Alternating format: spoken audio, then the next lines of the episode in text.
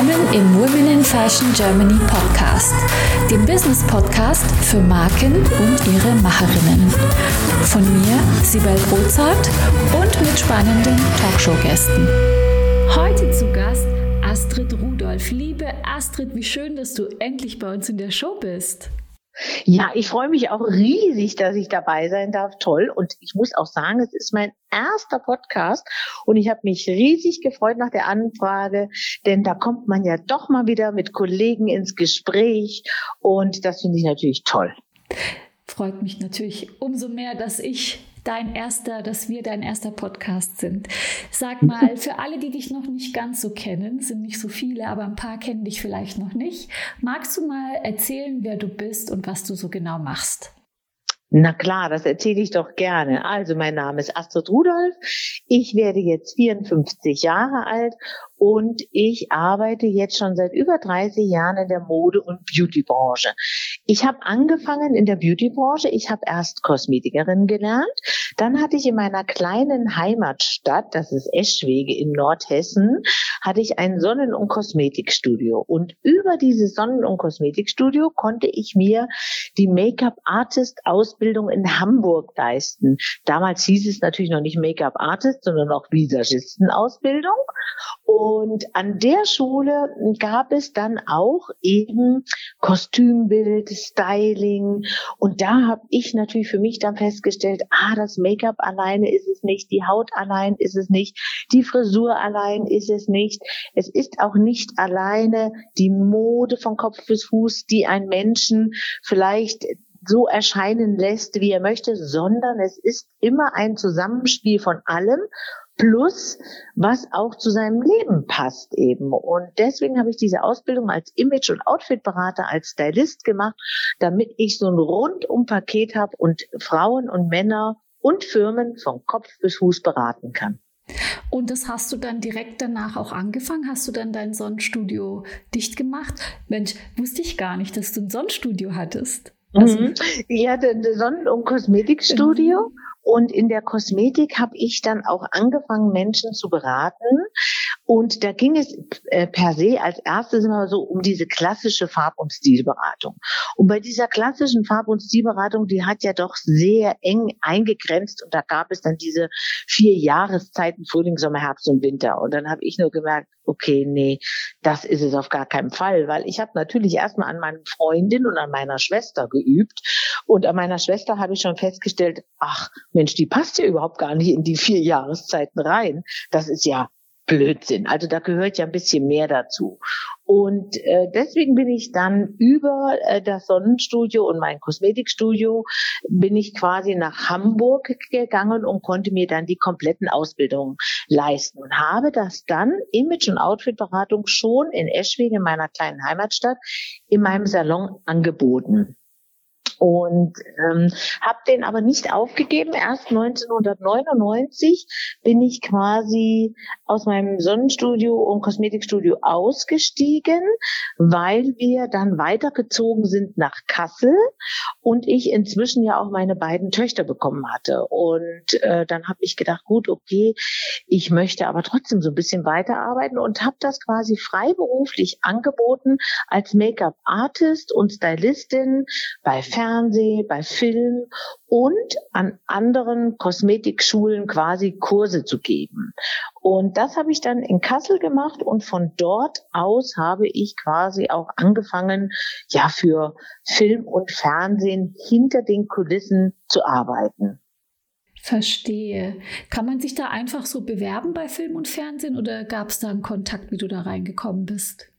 Also ganz ehrlich, weißt du, wie ich das damals gemacht habe? Palim, palim. Ähm, ich, ja, wirklich, ich habe Türklinken geputzt. Ganz ehrlich, ich habe wirklich, ähm, ich, ich war ja schon verbändelt mit äh, der äh, Frau Sefki Schäfer, mit der Famous Face Academy in Frankfurt, weil wir in Hessen uns natürlich die Kosmetikschulen alle untereinander kannten und wir auch zusammen dort Kurse hatten. Und dann habe ich gesagt, okay, wir müssen zu äh, Film und Fernsehen, wir müssen dahinter die Kulissen kommen. Ich habe mir einfach noch ganz klassisch aus dem Internet und aus dem Telefonbuch Filmproduktionsfirmen rausgesucht und habe die quasi angerufen und habe wirklich Klingen geputzt und habe gesagt, ja, ich bin eine Visagistin und Stylistin und ich würde gerne arbeiten bei Film und Fernsehen, wenn sie mal einen Auftrag hatten. Und ich hatte auch Glück und bin dann auch gleich irgendwie an Gute gekommen und wenn du ja als Stylist oder Make-up-Artist erstmal ein, zwei Regisseure hast, für die du arbeitest und die das wiederum für einen Sender machen, dann hast du eigentlich auch, also es war dann genügend für mich zu tun. Und so bin ich eben halt auch zum ZDF gekommen. Erst beim Hessenfernsehen und dann zum ZDF. Das war eigentlich purer Zufall. Und vor die Kamera, das war nie meine Absicht. Also da hatte ich eigentlich gar keine Lust drauf. Ich wollte ja hinter der Kamera als Stylist und Make-up-Artist arbeiten. Und wie das eben manchmal so ist, dann war halt eine Redakteurin, die gesagt hat, Mensch, Astrid, du weißt so viel darüber, du bist ja auch Imageberater, du gehst ja auch in Firmen. Wir würden gern mal kleine Beiträge mit dir machen, mal einen Bericht über dich bringen. Und dann habe ich gedacht, oh ja Gott, einen großen Rand habe ich ja hm, stelle ich mich halt mal davor. Ne? Und äh, das kam da beim ZDF, das war bei Hallo Deutschland noch. Mhm. Wie lange ist das, das her? Du, das war in 2007. Mhm. Das war in 2007. Und 2008 war ich dann schon das erste Mal im Fernsehgarten seit 2008. Das ist einfach, ich bin dazu gekommen wie die Jungfrau zum Kinde, weil wie gesagt, meine Arbeit, und das ist manchmal schwer verständlich, ist vor der Kamera ja die gleiche geblieben, wie ich quasi hinter der Kamera angefangen habe. Nur, dass ich eben vor der Kamera über meinen Beruf erzähle. Also was macht eine Stylistin? Was macht eine Imageberaterin eigentlich? Und ähm, genau das mache ich dann vor der Kamera. Und das kam eben beim ZDF so gut an, dass sie gesagt haben, Mensch, da machen wir mal eine tolle Vorher-Nachher-Show. Und die hieß Schick und Schön. Und da konnte ich quasi die Bankbreite unserer Arbeit vorstellen indem ich ihm gesagt habe, na ja, ähm, es gehört mehr dazu als nur Haare, Make-up und Kleidung, sondern die Rechtsanwältin möchte vielleicht nicht aussehen wie die Friseurin und die Friseurin möchte vielleicht nicht aussehen wie die Rechtsanwältin, sondern jeder möchte oder strahlt, ob bewusst oder unbewusst, mit seinem äußeren Erscheinungsbild ja auch eine Botschaft aus. Und manchen ist diese Botschaft nicht bewusst und manche wollen die aber bewusst einsetzen. Und genau das habe ich eben in der Vorher-Nachher-Show gemacht. Und ich erkläre es auch meinen Schülern immer so, dann sage ich immer, wisst ihr, das ist eigentlich wie beim Film. Beim Film ist es so, da habe ich ein Drehbuch gelesen und dann stehen die Charaktere drin und dann steht da eben drinne die Frau Susanne Müller, die ist ähm, eine sagen wir mal, Kindergärtnerin, so und wie würdest du die im Film anziehen, damit der Betrachter des Films erkennt, ah, okay, die Frau Müller ist also eine Erzieherin in einer Kindertagesstätte. Okay, also ziehe ich der natürlich nicht High Heels an und ein enges Kostüm und rote Nägel, dann passt sie ja nicht in den Kindergarten.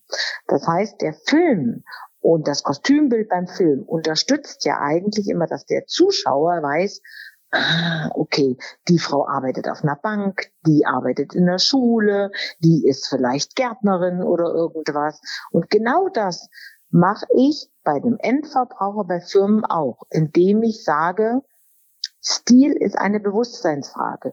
Bist du dir bewusst, was du eigentlich für eine Botschaft mit deinem äußeren Erscheinungsbild ausstrahlst? Und ich stelle immer wieder fest, ganz ehrlich, dass ganz vielen Menschen das gar nicht bewusst ist. Hm.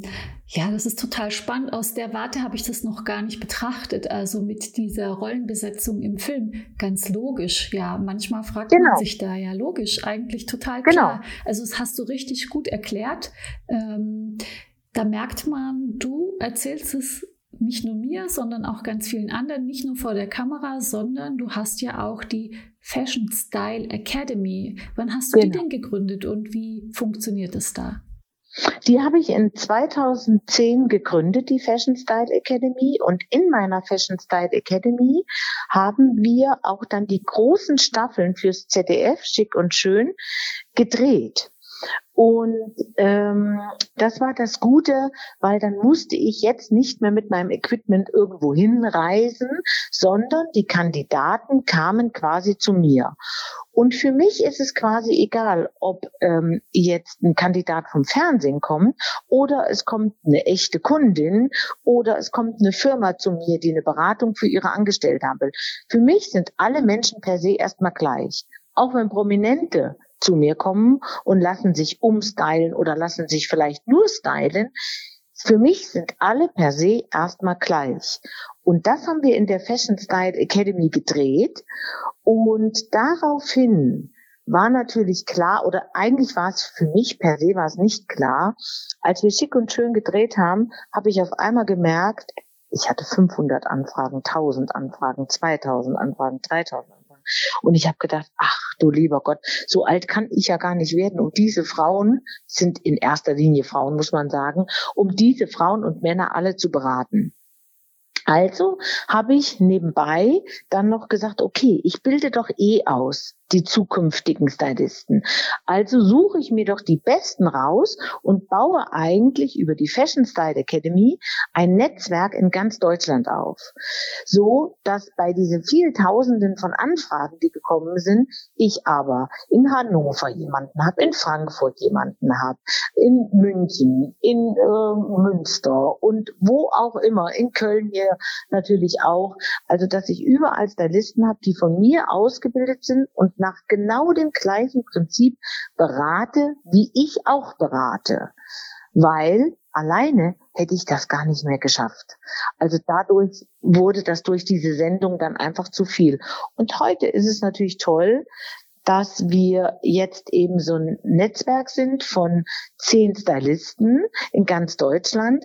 Ich ähm, mache regelmäßig Weiterbildung mit meinen Stylisten. Ich mache regelmäßig jetzt Treffen. Wir tauschen uns aus und ähm, wir arbeiten ähm, alle, sag ich mal, zwar nach dem gleichen Prinzip, wir haben aber alle unterschiedliche Kunden.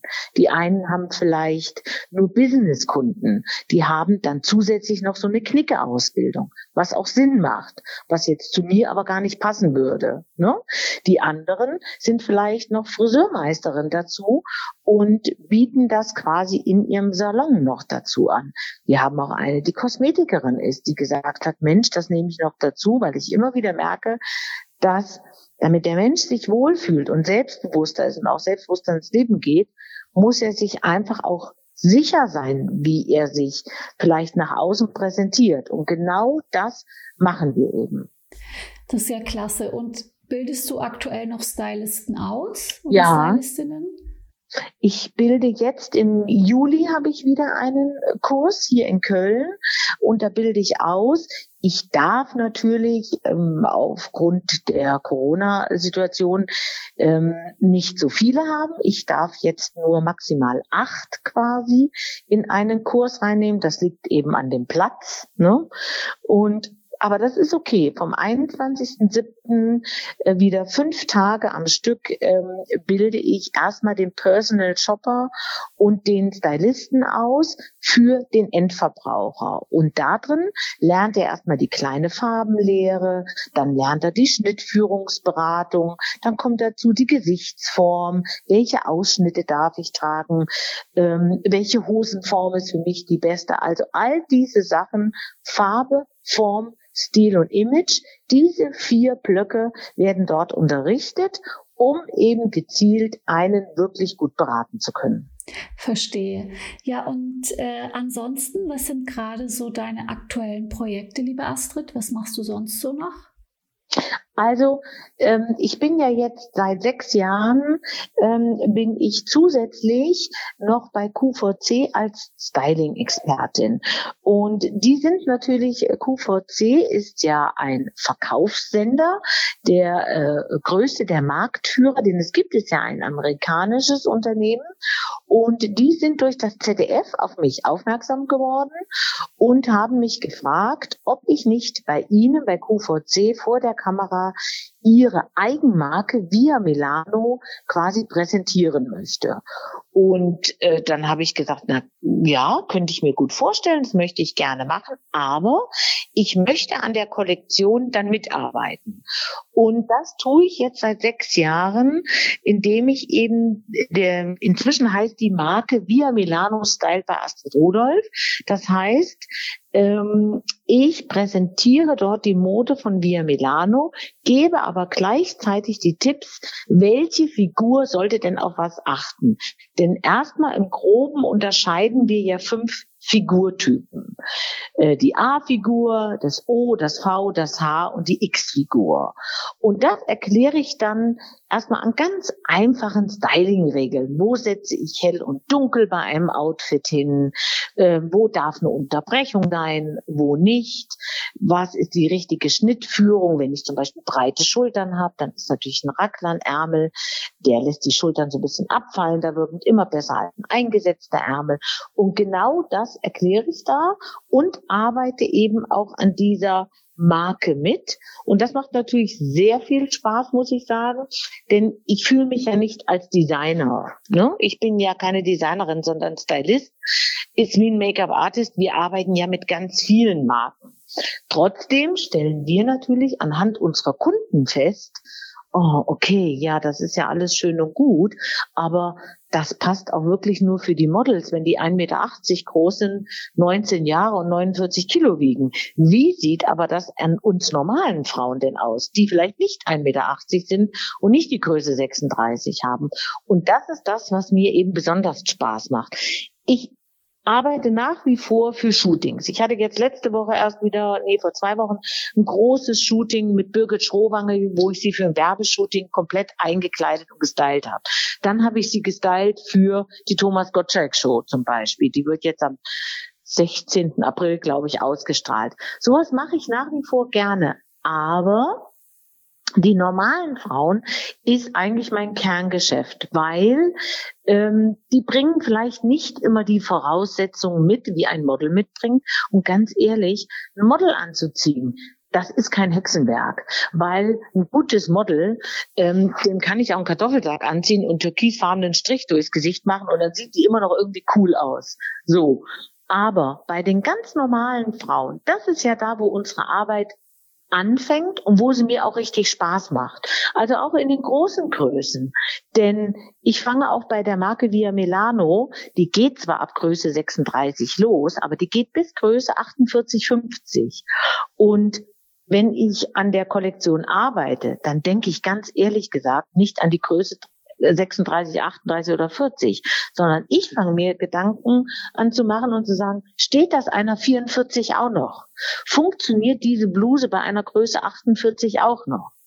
Denn wenn sie bei ihr funktioniert, funktioniert sie bei der 36 sowieso. Verstehe. No? Und es ist ja eigentlich auch ein ganz äh, schlauer Ansatz zu sagen, äh, du machst eigentlich eine äh, Styleberatung über den Fernseher. Also du sagst schon die und die Form und da passt das Style äh, oder dieser Style besonders gut. Ich kann mir vorstellen, dass das dann auch eine Auswirkung auf die Returnquote hat, weil theoretisch ja. du ja dann ja. schon vorher sagst, was dem, was der Person stehen könnte und was nicht unbedingt. Kannst du da irgendwas dazu sagen? Ist die ja. Returnquote da geringer tatsächlich? Die, die Returnquote ist sehr geringer geworden, seitdem ich das eben in meiner, in meinen Via Milano Shows bei QVC so mache, weil ich nämlich von vornherein sage, okay, ähm, wenn Sie jetzt zu Hause, ich stehe ja dann vor der Kamera und sage, wenn Sie die A-Figur haben, die A-Figur ist in den Schultern etwas breiter, äh, schmaler, Entschuldigung, in den äh, Schultern etwas schmaler und in den Hüften breiter. Hell glänzend tritt immer hervor, dunkel matt tritt zurück. Bedenken Sie, dass die stärkste Stelle am Körper im Styling am dunkelsten oder ja, wie soll ich denn sagen, nicht unbedingt betont werden möchte. Ne? Denn wenn eine Frau sagt, Mensch, ich habe aber kräftige Oberschenkel und kräftigen Po, bin in den Schultern schmal, dann hat sie eine klassische A-Figur, dann möchte sie natürlich nicht noch aufmerksam machen auf ihre Oberschenkel und ihren kräftigen Po. Dann sollte diese Frau natürlich nicht unbedingt eine weiße Hose anziehen und dazu ein dunkelblaues T-Shirt. Dann macht sie das, was schmaler ist, optisch noch schmaler und das, was breiter ist, optisch noch breiter. Und so weiß dann die Zuschauerin schon zu Hause und sagt, okay, dann ist die weiße Hose nichts für mich, aber ich sage dann, okay, du möchtest trotzdem die weiße Hose. Dann sage ich dir aber, wie du die weiße Hose stylen sollst, dass du eine Harmonie in deine Figur bekommst. Ich versuche immer meinen Kunden nie was wegzunehmen, zu sagen, oh oh, du hast die A-Figur, du hast kräftige Oberschenkel, viel Po. Nein, du darfst die weiße Hose nicht. Sondern ich sage ihnen dann, wenn sie diese Hose trotzdem möchten, dann sage ich ihm, was sie dazu stylen sollen, damit das nicht so auffällt, dass das Verhältnis vielleicht Oberkörper zu Unterkörper zwei Konfektionsgrößen auseinander ist. Und das ist das, was natürlich eine Retourenquote wirklich senkt, weil das ist das Schöne beim Verkaufsfernsehen. Und das hätte ich nie gedacht, das muss ich ehrlich sagen. Ähm, Du kannst ja alles ganz genau erklären. Plus, dass ich in meiner Show habe ich immer ein 42er Model und ein 38er Model. Beide Frauen, die eine wird fast 50 und die andere ist 46. Das heißt, ich habe da schon gar kein junges Model, was, sag ich mal, 25 Jahre alt ist und eine Kleidergröße 34 hat. Ich habe wirklich ein Model mit der Kleidergröße 42 und eine mit der Kleidergröße 38 und anhand den Models kann ich schon mal vieles erklären, plus was ich an mir erklären kann, ne, weil ich habe ja auch keine 36er Figur, plus was vielleicht die Moderatorin hat und dann halte ich das auch nochmal in die Kamera hin. Und das ist das Schöne beim äh, Verkaufsfernsehen, weil du kannst die Kleidung gleich getragen sehen. Und jeder, der online bestellt, weiß, dass so ein Bild entweder ist es bearbeitet, ganz oft eben. Und wenn es nicht bearbeitet ist, steckt da aber eben dann doch ein Model drin, was sehr jung und mindestens 1,75 Meter ist. Und bei uns sehen sie die Kleidung getragen. Und dann siehst du wirklich, wie fällt die Farbe aus, wie fällt die Länge aus. Wir geben auch immer richtig die Maße durch, um die Retourenquote so niedrig wie möglich zu halten. Und das macht halt echt auch richtig Spaß, muss ich sagen. Und ich weiß noch, als mich QVC angefragt hat, die haben ja wirklich ein paar Jahre an mir umgebackert, sozusagen. Und ich habe immer gesagt, nee, kann ich mir gar nicht vorstellen. Verkaufsfernsehen, ich weiß nicht. Und ich bin heute so froh, dass ich das angenommen habe und mache, weil ich hätte nicht gedacht, wie viel Spaß das macht.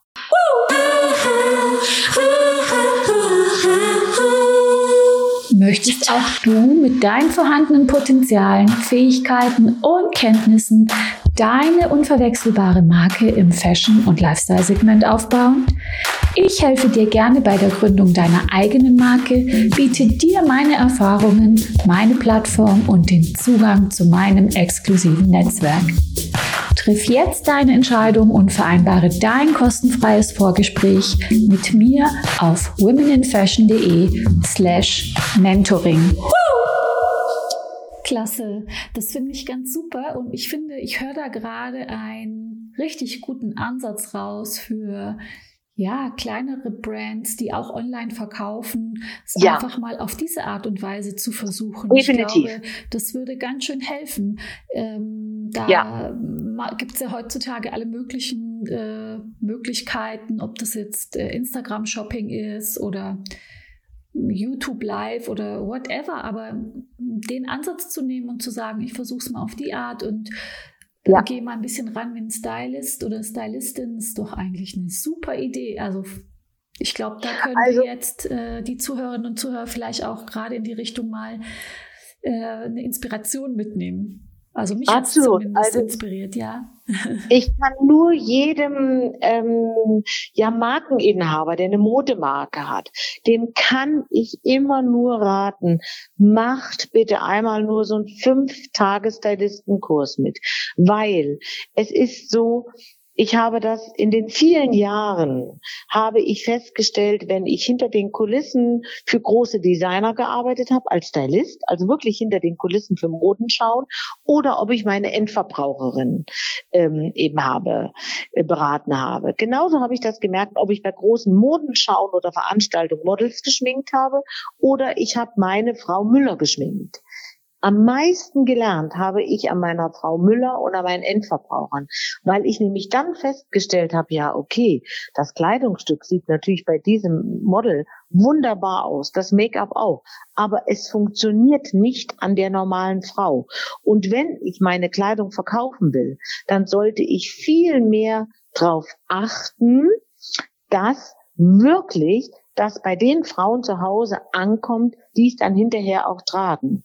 Und ganz am Anfang, noch vor 30 Jahren würde ich sagen, da waren sich so die Stylisten und die Designer nicht immer einig. Und zwar, die, die Designer haben uns Stylisten vorgeworfen, uns Beratern, in Anführungsstrichen so ein bisschen, ja, wir würden ja alle in Schubladen quasi legen, ne? aufgrund ihrer Figur. Und wir haben den Designern vorgeworfen, ja, ihr bringt was raus, was für die normale Frau nicht tragbar ist. Aber ich habe festgestellt, nicht gegeneinander, sondern miteinander zu arbeiten, macht nur Sinn, indem man sich nämlich untereinander austauscht und sagt, okay, du hast ja recht eigentlich, Mensch, ja, dieser Blisé-Rock ist ja ganz hübsch, und der fällt aber richtig in die A-Linie und dann hat er noch große Blumen drauf. Ach du lieber Gott, ja, der funktioniert ja nur bis Größe 40. Ab Größe 42, 44, 46 funktioniert ja dieser ganze Rock nicht mehr. Und da ist es eben gut, wenn man kleine Brands hat und man will wirklich gut die online verkaufen und präsentieren, ist es immer gut, mal eine Schulung mitzumachen, um überhaupt zu wissen, wo setze ich denn hell und dunkel hin? Wo setze ich eine Unterbrechung hin? Und da habe ich eben dann wiederum viel an Frau Müller gelernt, aber ich sag dir was, ich habe auch viel bei Fernseh und Film gelernt, weil was die wenigsten wissen ist, ich weiß nicht, ob du das weißt, dass eine Filmkamera, ein Kameramann keine Farbe sieht. Ach, nee, wusste ich nicht. Das wissen nämlich die wenigsten. Profikameras werden niemals Farbe haben beim Film, sondern der Kameramann sieht nur schwarz-weiß, musst du dir vorstellen. Du siehst natürlich hinterher im Fernsehen Farbe, ne? Wir haben ja Farbfernsehen aber die Kamera, eine Profikamera nicht. Jetzt glauben aber heute alle durch die guten Handys und, ähm, und durch ihre private Videokamera, die sie zu Hause haben, das wäre mit Profikameras auch so. Nein, das ist nicht so. Film und Fernsehen, Profikameras sind nur schwarz-weiß. Deswegen ist es zum Beispiel so, angenommen, du würdest jetzt heute eingeladen werden als Talkcast bei Markus Lanz, dann dürftest du zum Beispiel diese klassischen englischen Muster wie Pepita, Klenschek, Hahnentritt nicht anziehen, weil du hast doch bestimmt schon mal gesehen, wenn ein Politiker so ein Sakko anhatte, dass dann das so ein bisschen verschwimmt. Das nennt man mhm. marmoriert. Genau, das ist, weil die Profikameras stellen sich entweder auf schwarz oder auf weiß scharf. Wenn das aber ein schwarz-weiß Gemuster ist, dann schafft das die Kamera nicht und dann fängt das so ein bisschen an zu flimmern. Verstehe, so. daher kommt das. Daher kommt Ach, das, genau. Daher kommt das. Genau, und wir Stylisten beim Film und beim Fernsehen, wir arbeiten per se erstmal nur, wo setzen wir hell und dunkel hin. Also, um es für unsere Mithörer mal zu erklären, stell dir mal vor, da gibt jetzt ein Mann ein Interview und der hat einen Bierbauch, ne? So. Und der hat jetzt einen dunkelgrauen Anzug an. Dann hat er eine dunkelgraue Hose und er hat ein dunkelgraues Sakko. Und er hat ein weißes Hemd. So, auf seinem dicken Bierbauch, ne? Und jetzt tritt dieser Bierbauch in der Schwarz-Weiß-Optik noch mehr hervor. Und das dunkelgraue tritt zurück. Das heißt, wir Stylisten beim Fernsehen machen es eigentlich so, wir ziehen dann dem Mann eine dunkelgraue Hose an, ein dunkelgraues Hemd und ein hellgraues Sakko zum Beispiel. Was passiert denn jetzt bei Schwarz-Weiß?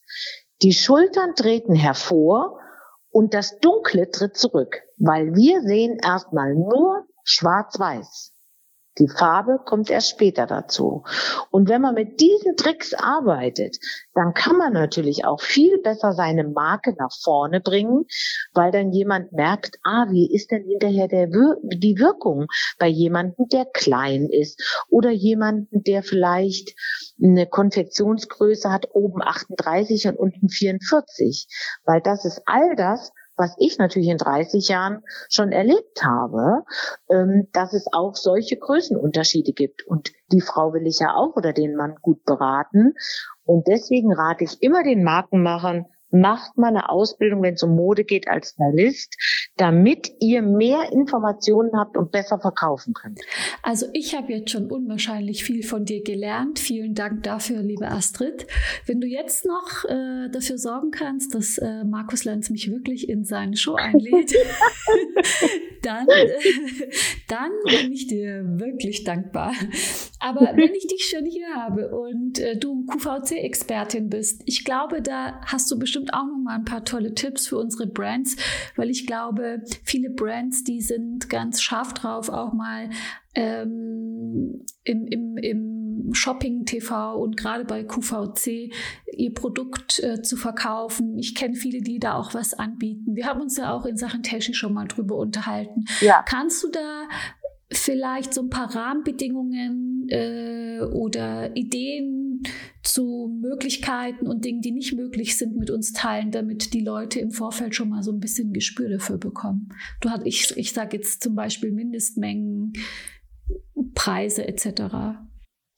Also Mindestmengen, da kenne ich mich jetzt tatsächlich nicht ganz so aus, aber ich weiß, dass ein Produkt natürlich nicht unter, ich sag mal, 18 Euro, 16, 18 Euro liegen darf, sonst geht es nicht on air, sonst ist das gar nicht bezahlbar. So. Also wenn man jetzt Produkte hat, die nur 5 Euro kosten oder 10 Euro, dann macht das tatsächlich nicht unbedingt Sinn. Es sei denn, man bietet das dann nebenbei in der Show an ähm, das wird dann in Grafiken unterlegt. Also zum Beispiel meine Marke war ja am Anfang nur Kleidung. Inzwischen habe ich ja Schuhe, Handtaschen und Schmuck.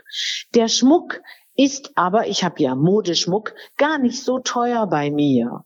Also zeige ich, präsentiere ich den gar nicht on air, dass ich jetzt diese Ohrringe richtig vorstelle, sondern ich ziehe die zu dem Look an, die Models ziehen sie zu dem Look an und die Moderatorin. Und dann wird unten eine Grafik eingelegt. Aber um erstmal einen Fuß überhaupt zu QVC zu bekommen, macht es Sinn, sich mit seinem Produkt vorzustellen. Also ganz normal an QVC, an den Einkauf zu schreiben, an den äh, Einkaufabteilung, je nachdem, was man vorstellen möchte, ob es Mode ist, ob es Accessoires sind oder ob es was aus dem Küchenbereich ist oder wir haben ja auch Bettwäsche. Also es gibt ja eigentlich nichts, was es bei QVC nicht gibt. Und dann finden bei QVC Castings statt.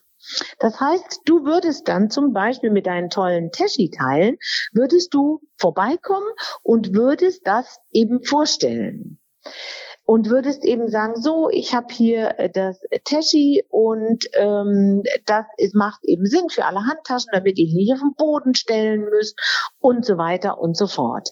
Und dann würde man quasi ein Casting mit dir veranstalten, um zu gucken, okay, macht es Sinn für diesen Brand, dass der Inhaber selber kommt? Manchmal ist es auch so, dass das Produkt gut ist, aber der Inhaber vielleicht nicht gut vor der Kamera, vielleicht zu aufgeregt oder so.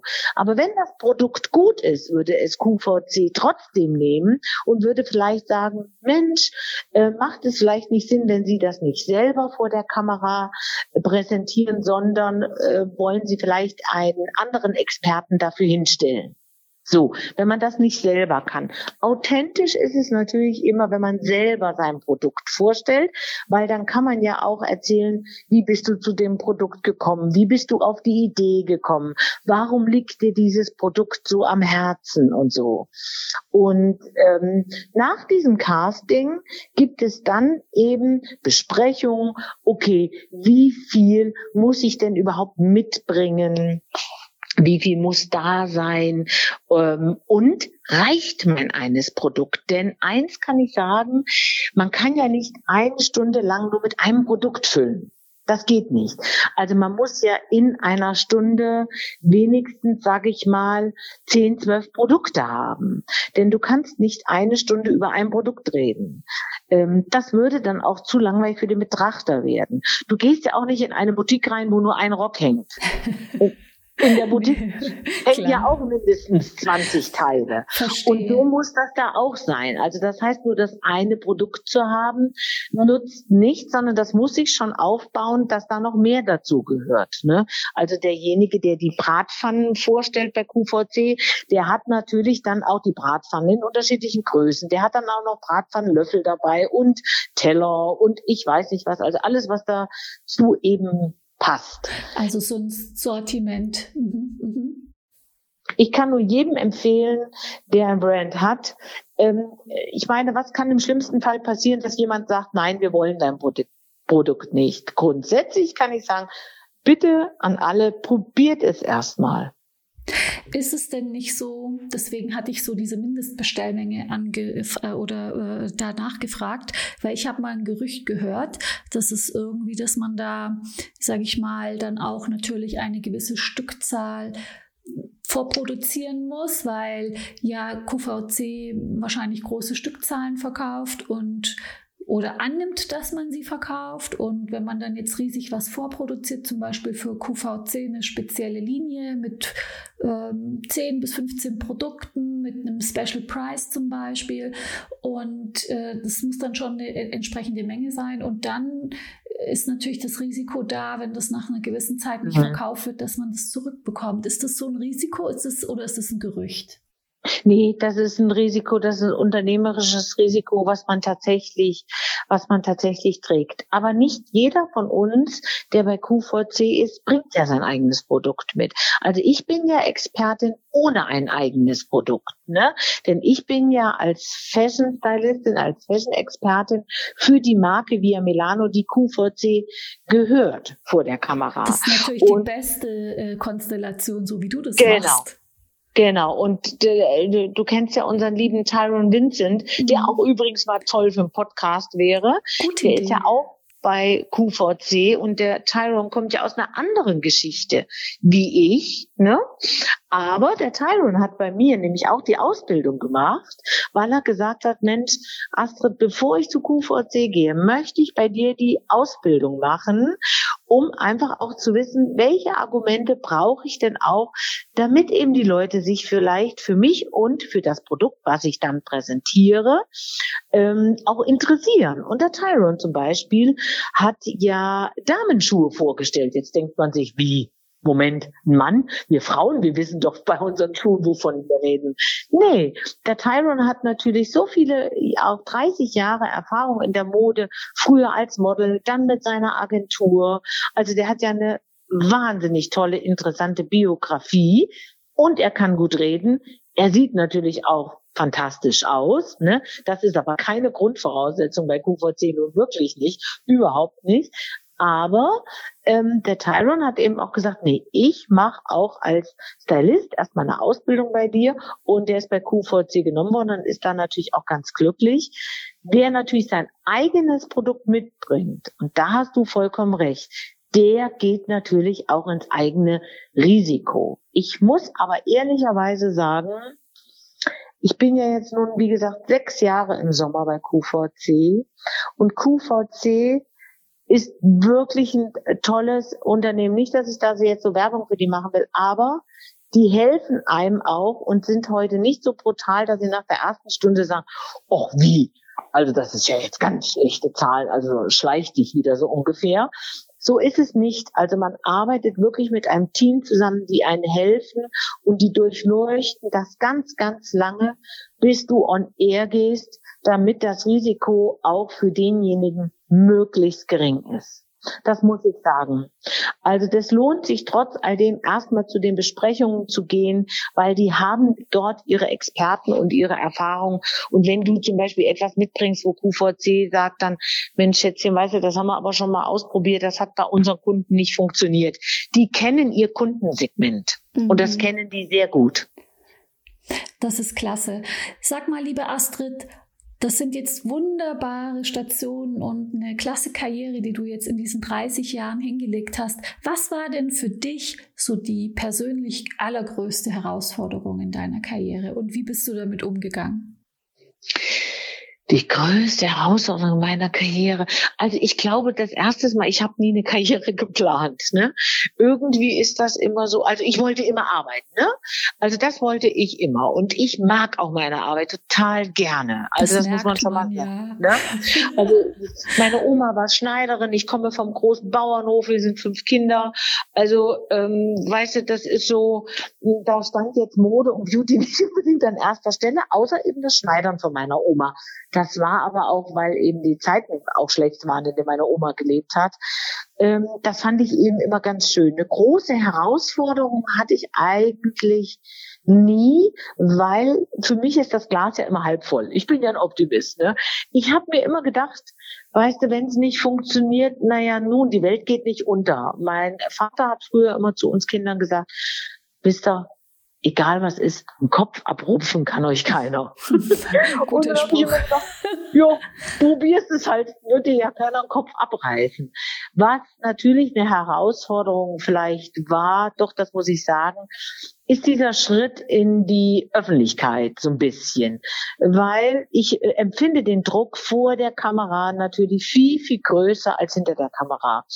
Ähm, hinter der Kamera, ich muss ganz ehrlich sagen, ich bin gar nicht das durchgestylte, die durchgestylte schicke Frau, die immer die passende Handtasche hat und äh, immer den passenden schönen Schmuck dazu, sondern äh, wir hinter den Kulissen oft auch Kostümbildner, die die haben eigentlich Jeans und T-Shirt und Turnschuhe an und die wollen ja hinter den Kulissen arbeiten und da muss es ja doch dann schon praktisch sein.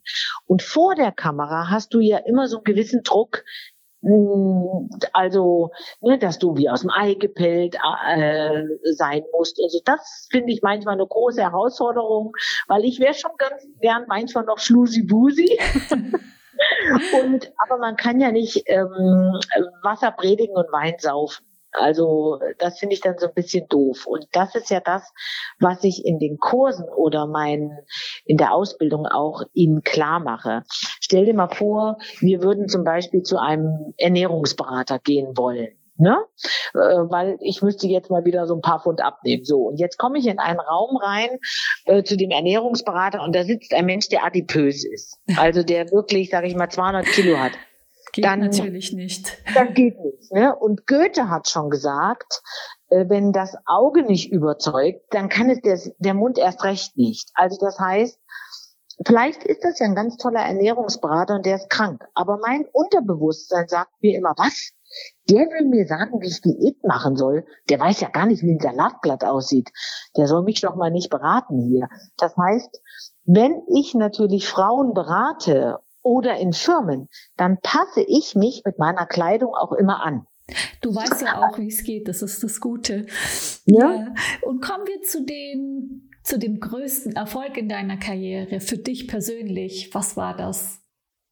Der größte Erfolg ist, glaube ich, ähm, also ist dieses der größte Erfolg ist immer, wenn ich jemanden umgestylt habe und diese Menschen sich endlich als schön annehmen. Also oft ist es ja so, gerade beim Umstyling, und da habe ich ja so unbändig viele Geschichten erlebt, dass viele Menschen unheimlich schön sind, aber sie sind sehr ungeschickt im Styling. So wie ich ungeschickt in der Steuererklärung bin, so sind die eben ungeschickt im Styling und im Schminken. Und ähm, dann merke ich immer, weißt du, zu mir hat bei Schick und Schön mal eine Regisseurin zu mir gesagt, sag mal Astrid, woher hast du gesehen, dass die Frau so hübsch ist? Da habe ich gesagt, weil ich anders hingucke als ihr. Ihr guckt einfach auf den Menschen und ihr habt Klischees im Kopf und stempelt ihn ab und denkt, hm, dabei ist sie vielleicht nur ungeschickt geschminkt, hat keine gute Frisur für ihre Gesichtsform und hat vielleicht auch nicht unbedingt den trendigsten oder besten Style oder hat vielleicht auch von der Ware her nicht unbedingt das Beste.